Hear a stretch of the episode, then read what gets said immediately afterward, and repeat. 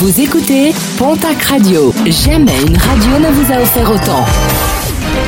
L'information locale à 9h, c'est sur Pontac Radio. Bonjour Jean-Marc Courage Sénac. Très belle matinée. 18 ans de réclusion, verdict des assises des Pyrénées-Atlantiques qui jugeait un jeune réfugié afghan. Le 13 octobre 2017 à Oloron, il avait donné plusieurs coups de couteau à sa voisine de palier.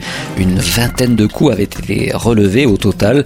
Le jeune homme a également été reconnu coupable de violences aggravées et une rébellion envers les gendarmes venus l'interpeller.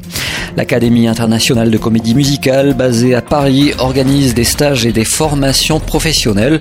Et si vous souhaitez intégrer cette école prestigieuse, un casting sera organisé le 12 décembre prochain à Bayonne.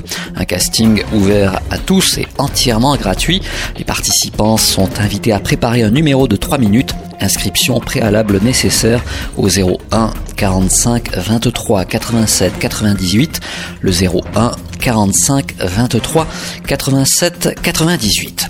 Objectif, sauver le spectacle vivant avec une manifestation organisée tout à l'heure à 14h, place de Verdun à Tarbes, par les professionnels de l'événementiel, du spectacle et de la culture. Des manifestants qui demandent la prolongation de l'année blanche, le maintien des droits sociaux et la création d'un fonds pour euh, des répétitions et résidences rémunérées. Un mot de sport et de rugby avec l'arrivée hier du trois quarts centre samoan Tumua Manu. Le joueur vient de terminer le Super Rugby à Aotearoa qui rassemble les équipes néo-zélandaises. Déjà physiquement au point, il devrait débuter le 12 décembre prochain au Hameau face à Worcester et en Angleterre face au London Irish, ce sera le 20.